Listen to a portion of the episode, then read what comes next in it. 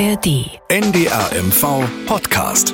Dorf, Stadt, Kreis. Starke Geschichten aus dem Norden. Mit Annette Ewen. Und mit diesem Herrn. Wir haben ja dann auch, inzwischen ist es ja auch Meinung der Mehrheit, früh gesagt, dass man die Schule nicht hätte schließen sollen. Schon gar nicht die Kindergärten. Ne, die hätte man die ganze Zeit auflassen können. Aber mit Masken.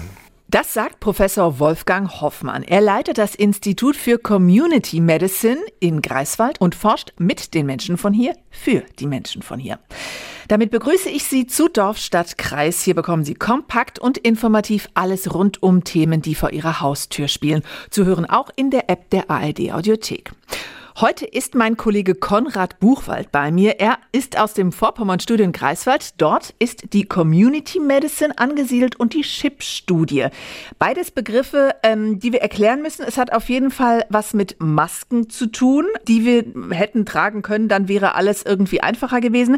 Konrad, dein Einsatz? Community Medicine und CHIP-Studie. Was ist das? Ja, also die meisten Menschen, vor allem hier in Vorpommern, die werden bestimmt schon mal was von CHIP gehört haben. Das steht für Study of Health in Pomerania, also ganz einfach Gesundheitsstudie in Vorpommern. Mhm. Das ist die weltweit umfangreichste Langzeitstudie. Seit 1997 gibt's die schon und da haben bisher mehr als 10.000 Frauen und Männer mitgemacht. Und die Studie guckt im Prinzip, wie gesund sind die Menschen hier, welche Krankheiten haben sie und was gibt es für Risikofaktoren, um eben zu erkennen, ob ein Mensch eine bestimmte Krankheit bekommt. Und das sind nur ein paar Fragen, die dort beantwortet werden. Später mehr dazu. Aber Chip ist nur ein Teil der Community Medicine. Man könnte Community Medicine, diesen englischen Begriff, mit zum Beispiel Bevölkerungsmedizin übersetzen. Da wird eben mit äh, Studien wie SHIP geguckt, wie krank eine Bevölkerung ist. Es wird aber eben auch geguckt, wie bekommen die Patienten die richtige Unterstützung, also wie kann man die Menschen behandeln oder besser versorgen. Wo sind welche Ärzte? Wie kommen die Patienten dahin zu den Ärzten? Oder wo wird vielleicht zu viel gemacht? Also kurz gesagt, wie muss man das Gesundheitssystem aufstellen, um die bestmögliche Versorgung zu erreichen mit den Herausforderungen unserer Zeit? Und noch ein ganz wichtiger Punkt, Prävention. Mhm. Also wie kann man ganz einfach verhindern, dass bestimmte Krankheiten auftreten? Also ich fasse mal kurz zusammen. Das ist also medizinische Forschung, die sich mit Dingen beschäftigt, die uns ja den Alltag erleichtern sollen. Also Forschung, die fragt, wie gesund ähm, sind die Menschen und was können wir verbessern. Und dieses Institut, das sich damit beschäftigt, das gibt es seit 20 Jahren. Es gibt also viel, über das wir heute sprechen wollen. Ganz genau, da ist eine ganze Menge dran. Es gibt insgesamt auch sechs Abteilungen an diesem Institut. Ich habe auch schon ein paar Beiträge zu dem Thema gemacht für Hörfunk und Fernsehen, aber da kann man ja immer nur einen ganz kleinen Teil betrachten. Und das deshalb freue ich mich natürlich, dass wir jetzt diesen Podcast machen, wo man ein bisschen breiter und ausführlicher darüber erzählen kann. Schön in die Tiefe geht. Die Beiträge im Nordmagazin und in NDR1 Radio MV, die können Sie sich übrigens auch anschauen bzw. anhören, ndr.de-mv in der Mediathek. Ich packe das auch alles nochmal in die Show Notes. Die Links, das sind die Infos zur Folge. Folge. Also müssen Sie sich jetzt nicht äh, den Stift und den Zettel zücken. Also, wie ist das Institut entstanden? Wie arbeitet es an welchen Themen und was hat es alles schon erreicht? Dinge für die ganz große Politik, von denen wir alle betroffen sind, so viel kann ich Ihnen schon mal sagen. Ähm, das wird Konrad uns alles erklären. Konrad, die Mediziner die untersuchen also den Gesundheitszustand der Bevölkerung, was mich zur Frage bringt, die bestimmt jeder schon mal gehört hat. Wie geht's uns denn heute? Also mir persönlich geht's gut. Sehr gut. Dir auch, hoffentlich. Ja. Aber wenn man mal auf unsere Region hier guckt, Vorpommern vor allem, wir sind tatsächlich deutschlandweit die ältesten mhm. und ja, nicht so schön die dicksten und damit eben auch die kränksten. Aber das ist leider nicht neu, das hat sich auch schon mhm. vor 20 Jahren gezeigt. Ja, dann lass uns mal ganz von vorne anfangen. Wie kam es denn jetzt zu dieser Spezialisierung der Community Medicine? Ein Begriff, der mir jetzt gar nicht so äh, bewusst war, irgendwie, dass es den gibt. Ja, also es fing an mit einer Entscheidung des Wissenschaftsrats kurz nach der Wende 1992. Der Wissenschaftsrat ist das wichtigste wissenschaftspolitische Beratungsgremium in Deutschland und nach der Wende sind die eben nach Greifswald und nach Rostock gekommen und haben sich gefragt, in so einem kleinen oder wenig bevölkerten Land wie MV hier braucht man da wirklich zwei medizinische Fakultäten und hm. also in, in Rostock und in Greifswald und die sind dann eben schnell zu dem Schluss gekommen, ja, braucht man, aber Greifswald, der kleinere Standort, braucht halt einen eigenen, besonderen Forschungsschwerpunkt. Und in Vorpommern war es eben schon mal so, dass auch damals die Lebenserwartung hier besonders niedrig war und ähm, dass es viele dicke Menschen gab, viele mit Diabetes und Bluthochdruck. Aber man wusste es eben nicht so genau, warum das so ist. Und da braucht man dann eben solche Bevölkerungsstudien, um zu sehen, wie unterscheidet sich die Bevölkerung hier von anderen Bevölkerungsteilen in Deutschland und auch international. Und noch ein wichtiger Punkt war, dass eben die Zusammenarbeit hier an der Uni in Greifswald sehr gut war. Also hier arbeitet man tatsächlich auf Augenhöhe und man unterstützt sich untereinander. Es gibt wohl andere Unis oder Medizinstandorte, da guckt dann zum Beispiel der Kardiologe ganz abschätzig auf den Zahnarzt. Weil Greifswald eben so klein ist, mhm. weiß man auch, dass man hier wirklich nur gemeinsam stark sein kann. Aber haben die das einfach aus dem Boden gestampft, diese Idee? Nee, es gab äh, tatsächlich schon eine längere Vergangenheit davon. In, schon zu DDR-Zeiten gab es hier eine, eine Gesellschaft für Landmedizin. Deren mhm. Vorsitzender war auch schon in Greifswald äh, tätig. Da hat man auch schon untersucht, wie die Versorgung in der Stadt und auf dem Land aussieht. 1995 wurde dann der Forschungsverbund Community Medicine gegründet. Den Begriff hat sich übrigens der Wissenschaftsrat ausgedacht. Den gibt es so nur in Greifswald. 1997 gab es dann auch die ersten Untersuchungen der CHIP-Studie und 2002 wurde dann das Institut für Community Medicine gegründet. Und am Anfang wurde das Ganze noch belächelt, aber heute ist die Community Medicine wichtiger denn je. Dann sag mal konkret, wir haben schon ein bisschen drüber gesprochen, aber was untersuchen die Forscher denn genau? Ja, was man in Vorpommern beobachten kann, das ist nicht nur hier ein Problem oder in Deutschland, sondern weltweit.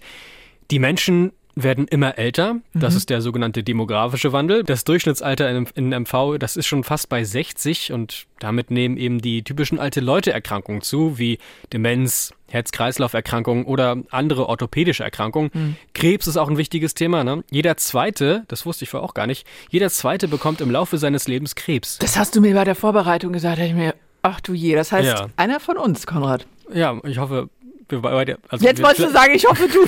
Nein. ich hoffe, keiner von uns, ne? Ja. Also die meisten Leute bekommen Krebs so, das zeigt sich in, an, anhand der Daten mit 60, 70 Jahren, aber wenn es eben mehr ältere Menschen gibt, dann spielt das auch eben immer eine mhm, größere Rolle in der Bevölkerung. Und ja, es gibt dann auch noch den epidemiologischen Wandel, das heißt, wir werden immer bequemer und dadurch immer dicker. Und aus den höheren Fettwerten folgen dann immer häufiger auch Nierenerkrankungen, Diabetes und wieder Herz-Kreislauf-Erkrankungen. Das hat mir Henry Völzke erklärt, der Leiter der CHIP-Studie. Und das ist so eine Kombination, wo auf unser Gesundheitswesen echt ein Tsunami drauf zukommt. Ne? Also wir haben ja jetzt schon Probleme, Stichwort Krankenhausreform, dass das derzeitige System kaum noch finanzierbar ist. Aber es ist zu erwarten, dass in den nächsten 20 Jahren richtiger Ansturm von, von Patienten auf die ambulanten Systeme, aber auch die stationären Systeme, also Krankenhäuser zukommen. Ja, und mit der Frage, wie man dem begegnen kann, wie man also ein besseres Versorgungssystem für Menschen mit zum Beispiel Demenz oder Krebs schafft, damit befassen sich die Forscher seit 20 Jahren. Denn das hat mir Professor Hoffmann, der Institutsdirektor, erklärt, den haben wir ganz am Anfang gehört. Der demografische Wandel ist nichts Neues. Vor 20 Jahren konnte man auch schon genau sehen, wie sich eben die Bevölkerung entwickelt. Also, dass es jetzt weniger Azubis und Studenten gibt. Also der Fachkräftemangel war schon lange abzusehen und dementsprechend auch der Ärztemangel. Das klingt jetzt ja nicht so wirklich nach einer rosigen Zukunft, muss ich ehrlich sagen. Du hast aber auch was Positives im Köcher, ne? Also es geht jetzt hier bei uns nicht nur darum, dass wir alle zu dick und zu alt sind äh, und wie schlimm das Gesundheitssystem ist. Gib uns doch mal ein bisschen Hoffnung. Ja klar, keine Angst. Da gibt es mehrere positive Sachen zum Glück. Die Greifswalder, die haben nämlich schon eine ganze Menge erreicht. Ich habe jetzt mal drei Sachen rausgesucht. Das sind zum einen die Nichtraucherschutzgesetze, also dass man in Kneipen und Restaurants nicht mehr rauchen darf. Das ist natürlich für alle Raucher auf den ersten Blick natürlich ein bisschen nervig.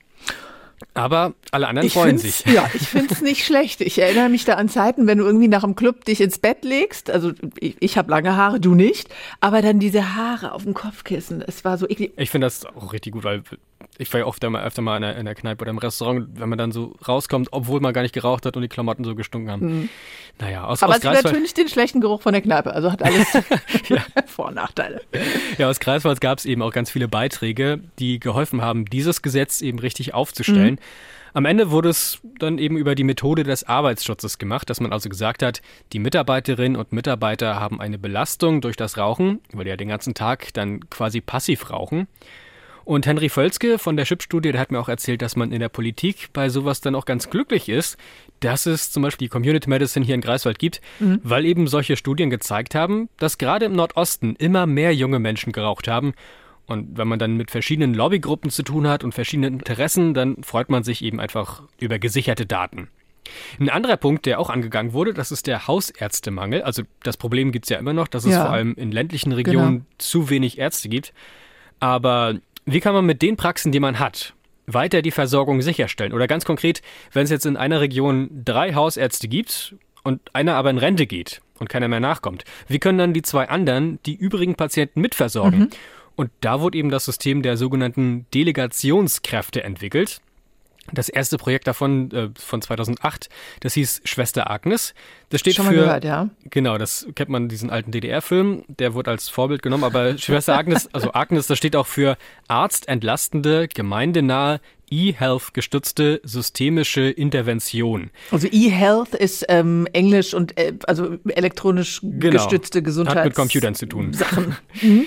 Da geht es dann also darum, den Arzt zu entlasten. Ne? Also dass ärztliche Tätigkeiten auch von Pflegekräften, von Praxismitarbeitern oder eben von den Schwestern übernommen werden können.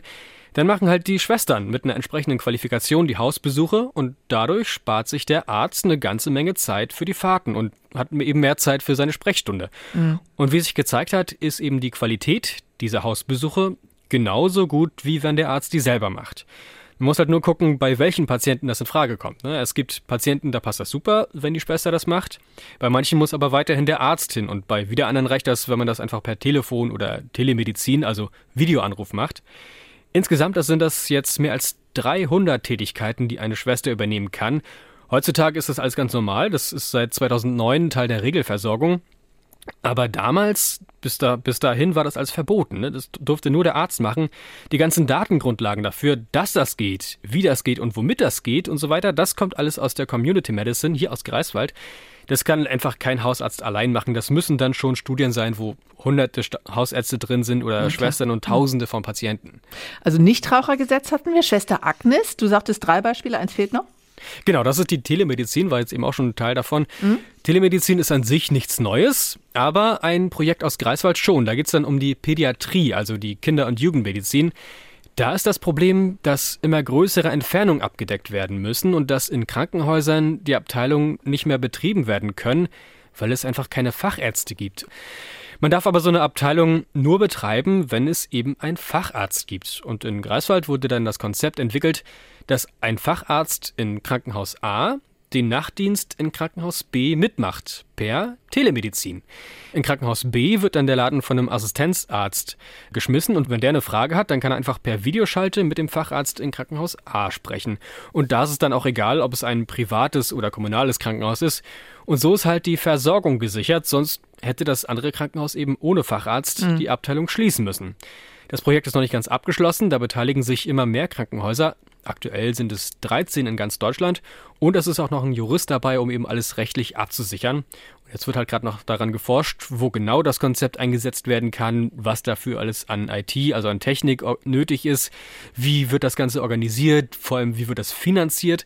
Also was braucht man, um das am Ende im großen Stil umsetzen zu können. So demografischer Wandel und Fachkräftemangel und so weiter und so fort. Das sind ja alles äh, Probleme, die man schon lange kennt. Du hast es angesprochen. Und es wird ja auch schon lange an Lösungen gearbeitet. Aber warum wurde das denn nicht früher gemacht? Das ist wahrscheinlich wie mit Klimawandel und Co., ne? Dinge, die genau. man kennt, aber macht trotzdem genau. nichts. Klimaforscher waren seit 100 Jahren vor dem Klimawandel, aber ja, die Daten werden halt nicht mehr ernst genommen und man hofft dann vielleicht, dass das alles nicht so schlimm ist oder von alleine wieder besser ist. Ne? In der Medizin ist das dann eben leider genauso. Aber nach zehn Jahren nachdem man solch, so ein Problem angesprochen hat, sieht man dann eben, dass das alles nicht so ist. Das hat mir auch Wolfgang Hoffmann gesagt. Und es ist eben im Gesundheitssystem unendlich viel Zeit verschwendet worden. In der Medizin hat man früher mal gesagt, es dauert alles eine Generation. Also erst, wenn die ganzen Menschen durchgewachsen sind und wieder pensioniert, dann kommen Junge und die machen das dann besser. So viel Zeit haben wir diesmal auf jeden Fall nicht mehr. Also es kommt immer darauf an, wie starr so ein System ist, sagte Professor Hoffmann, und wie stur diejenigen sind, die in dem System mhm. das Sagen haben. Oft wird halt erst was geändert, wenn der Druck dann zu hoch wird. Ne? Okay, also das Institut, das hat äh, zumindest die Probleme erkannt, entwickelt Lösungskonzepte und muss dann hoffen oder kann dann nur hoffen, dass die irgendwann umgesetzt werden. Ja, also die Drähte zum Ministerium sind schon ziemlich kurz, wie ich das mitbekommen habe. Ja. Also die Politik wird schon immer mit Daten versorgt, aber mit der Umsetzung haben die Greifswalder dann am Ende nicht mehr ganz so viel zu tun. Das heißt, die müssen ganz viel Lobbyarbeit leisten wahrscheinlich, ne? Klinken putzen und immer wieder sagen, das ist ein Problem, das ist ein Problem. Okay, also es gibt ja ein Instrument, um viele Daten zu erheben, mit denen die äh, Forscher dann zu der Politik geben, die CHIP-Studie. Wir haben sie schon erwähnt, also eine Bevölkerungsstudie. Sag nochmal, was genau wird da untersucht? Wer macht mit? Wie viele? Wie lang geht das? Genau, also insgesamt haben da schon mehr als 10.000 Männer und Frauen mitgemacht. Wir haben da schon mal einen Beitrag gemacht zum 10.000. Probanden. Und die Leute, die kommen alle aus äh, allen Bereichen der Bevölkerung. Die werden zufällig ausgewählt, um eben die Gesellschaft möglichst genau darzustellen, ne, mit allen verschiedenen Charakteren. Und da gibt es dann mehrere Kohorten, nennt sich das. Das heißt also, eine Kohorte, das sind so rund 3000 Menschen, die dann alle fünf Jahre untersucht werden. Und mit jeder Kohorte kommen wieder neue Untersuchungen dazu. Das Ziel ist sehr ehrgeizig, die weltweit umfangreichste Bevölkerungsstudie zu haben. Aus Greifswald, war Aus Greifswald, genau. Mhm. Umfangreich heißt, dass es einfach lange dauert und mhm. viele Untersuchungen gibt. Und mittlerweile gibt es rund 30 Untersuchungen. Da wird man dann wirklich von Kopf bis Fuß und auf Herzen und Nieren durchgecheckt. Also Augenwände untersucht, die Zähne, Hände, Griffkraft, MRT-Scan, Ganzkörperscan, Herz- und Schilddrüsen, Ultraschall. Es gibt ein Schlaflabor und ganz neu sind Haustiere.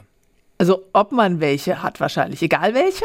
Nee, es äh, werden keine Fische oder Kaninchen untersucht, sondern Hunde, Katzen und Geflügel, also Enten. Das ist übliche, also, ne, würde ich sagen. Ja, also mhm. das ist, was viele Leute haben mhm. eben.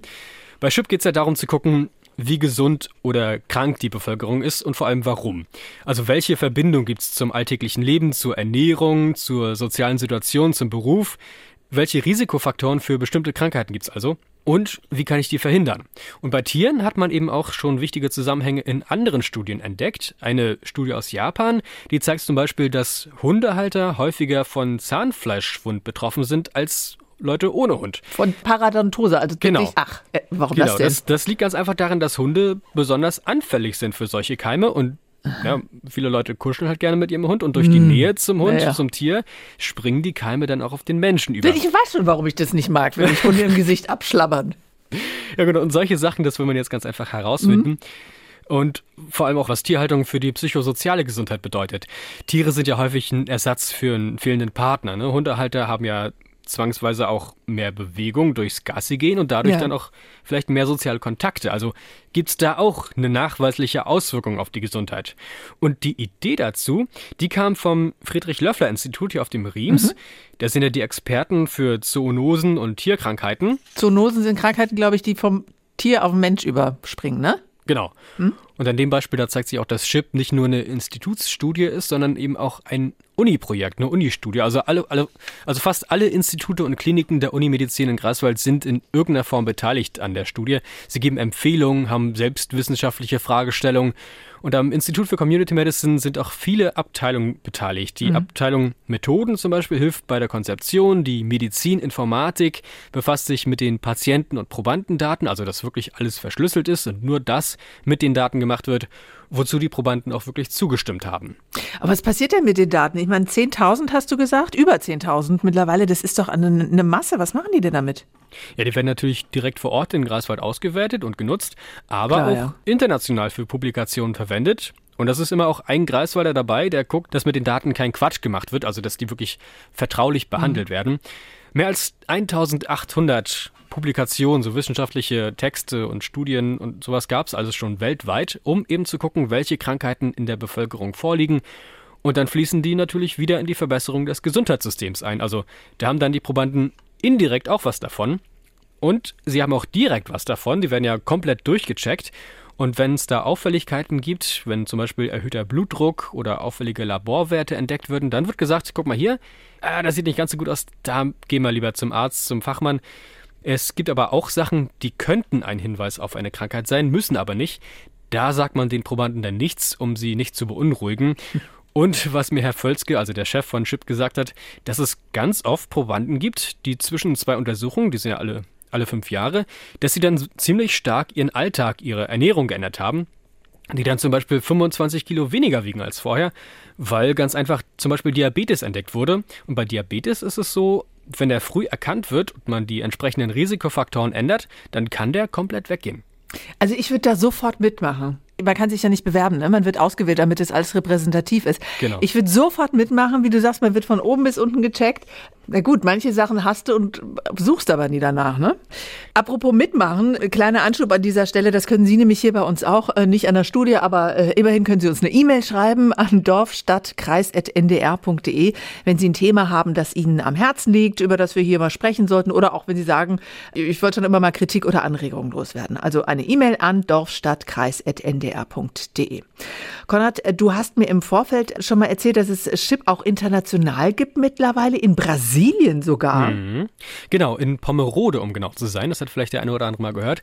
Das ist eben was ganz Besonderes. Das ist ein Ort mit gut 30.000 Einwohnern, also ja, vielleicht ein bisschen größer als Anklam oder mhm. ungefähr so wie Anklam.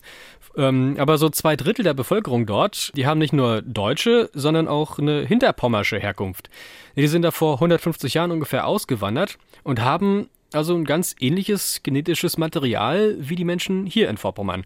Also ich war selber noch nie dort, aber Herr Völzke, der Chipchef, der schon. Ja. Und äh, der sagt, das muss man sich so vorstellen, dass es da wirklich so ein bisschen aussieht wie hier vor 50 Jahren. Also da gibt es dann Streuselschnecken mhm. in einem mhm. alten Bauernhaus. Und so Backsteinhäuser. Ich habe ja, das mal gegoogelt ja, genau. jetzt, ne? Sieht ganz lustig aus. Ja, es gibt dann auch, ne, also nicht so, so, so fancy Espresso und sowas, sondern eben die typische deutsche Plörre, sagte er. Filterkaffee?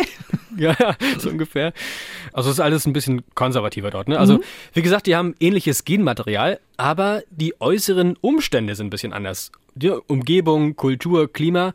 Und da arbeitet die Uni Greifswald mit der Uni in Blumenau zusammen. Da wurden und werden auch so ungefähr 3000 Menschen in Brasilien untersucht nach Chipstandards, also genauso wie hier. Mhm. Und dadurch ist das super vergleichbar. Den brasilianischen Pommern wird übrigens nachgesagt, dass die auch etwas dicker sind und oh, mehr Alkohol trinken noch als andere dicker Brasilianer. als wir schon alle. Ja, im Vergleich zu anderen Brasilianern okay, auf jeden Fall. So, okay. Aber genau weiß man das eben noch nicht. Ist so ähnlich wie hier in den 90er Jahren, als es anfing, da, da hat man schon Vermutungen angestellt und offensichtliche Sachen schon gesehen, aber genau wusste man es nicht und man möchte das jetzt eben genau wissen. Aber bis die Untersuchungen und Datenanalysen alle durch sind, wird das noch eine ganze Weile dauern. Mhm. Es zeigt sich wohl schon jetzt, dass die brasilianischen Pommern im Schnitt ein Stückchen kleiner sind als wir hier in Deutschland. Und die durchschnittliche Körpergröße in der Bevölkerung, die hat was zu tun mit dem Wohlstand. Also je mehr Wohlstand, desto sicherer die sozialen Systeme und desto besser vielleicht auch ja. die Gesundheitsversorgung. Mhm. Das sieht man zum Beispiel auch an Südkoreanern. Die sind im Schnitt etwas größer als Nordkoreaner.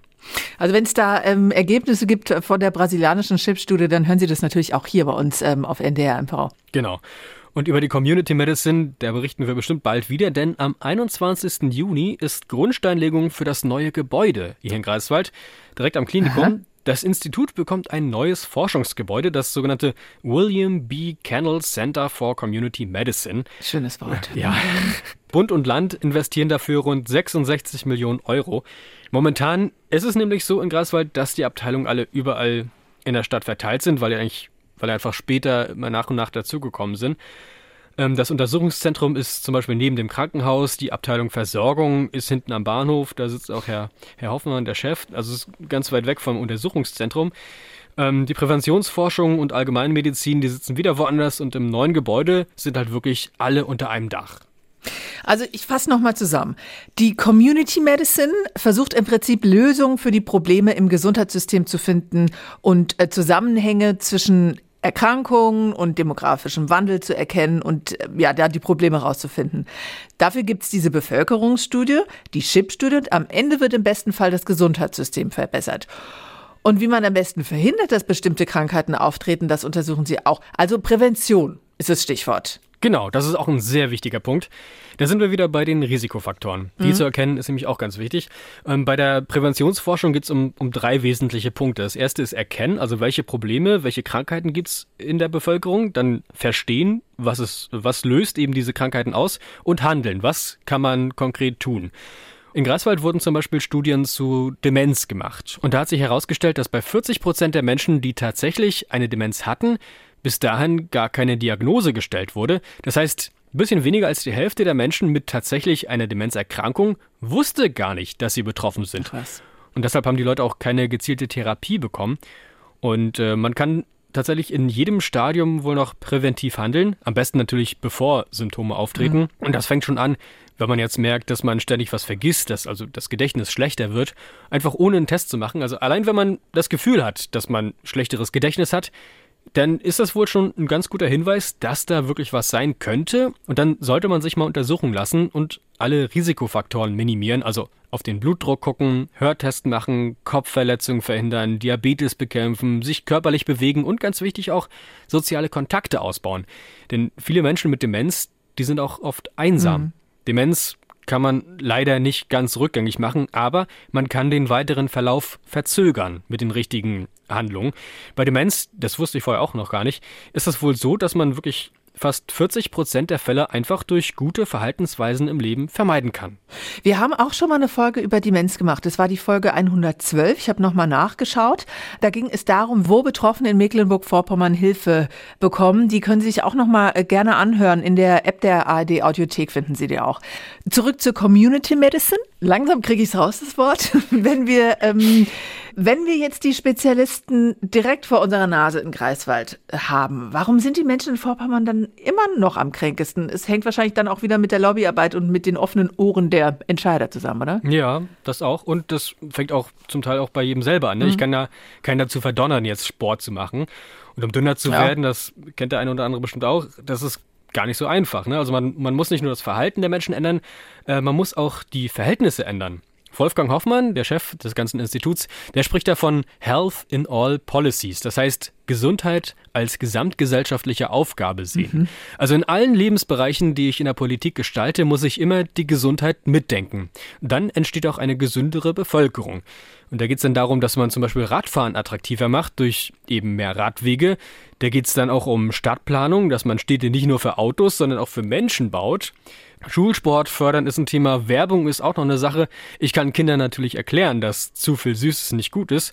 Dann kommt aber wieder eine Gummibärenwerbung und die Kinder wollen natürlich wieder naschen. Mhm. Wolfgang Hoffmann, den beschäftigt dieses Thema sehr. Das habe ich im Gespräch mit ihm auch gemerkt. Das sind so Sachen, da muss man sagen, nee, ne, das wollen wir ja gar nicht. Wir wollen eine vernünftige Ampel auf den Lebensmitteln haben. Wir wollen Verzehrswarnungen haben für zuckerhaltige, hochzuckerhaltige Lebensmittel für Kinder. Wir müssen aufpassen, dass nicht um jede Ecke ein McDonald's ist und dass sie immer weiter laufen muss zu einem gesunden Essen als zum Fastfood.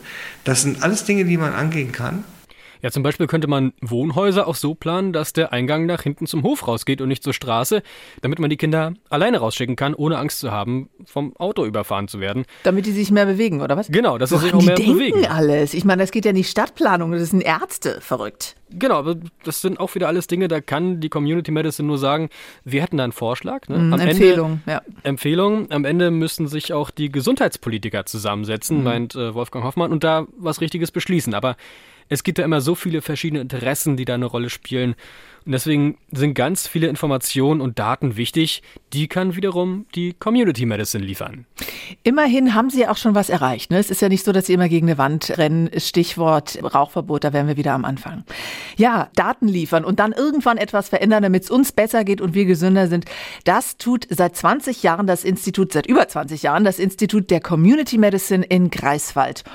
Und ja, darüber, was die Forscher da alles machen, genau und auch schon erreicht haben, habe ich gesprochen mit Konrad Buchwald aus dem Vorpommern-Studien Greifswald. Vielen Dank. Gerne. So, und wenn Sie jetzt bei den ganzen Krankheiten den Hypochonder in sich äh, entdeckt haben oder einfach an spannenden medizinischen Fällen interessiert sind, dann kann ich Ihnen äh, den Podcast Abenteuer Diagnose ans Herz legen. Da geht es um seltene Erkrankungen. Eine Folge heißt zum Beispiel Arbeitsallergie. Hm, was sich dahinter verbirgt, das können Sie sich auch in der App der ARD Audiothek anhören. Damit verabschiede ich mich. Mein Name ist Annette Even. Mehr Information, mehr Hintergrund, mehr Glaubwürdigkeit. NDR MV Podcast. Dorf, Stadt, Kreis. Starke Geschichten aus dem Norden. Jetzt abonnieren in der ARD Audiothek.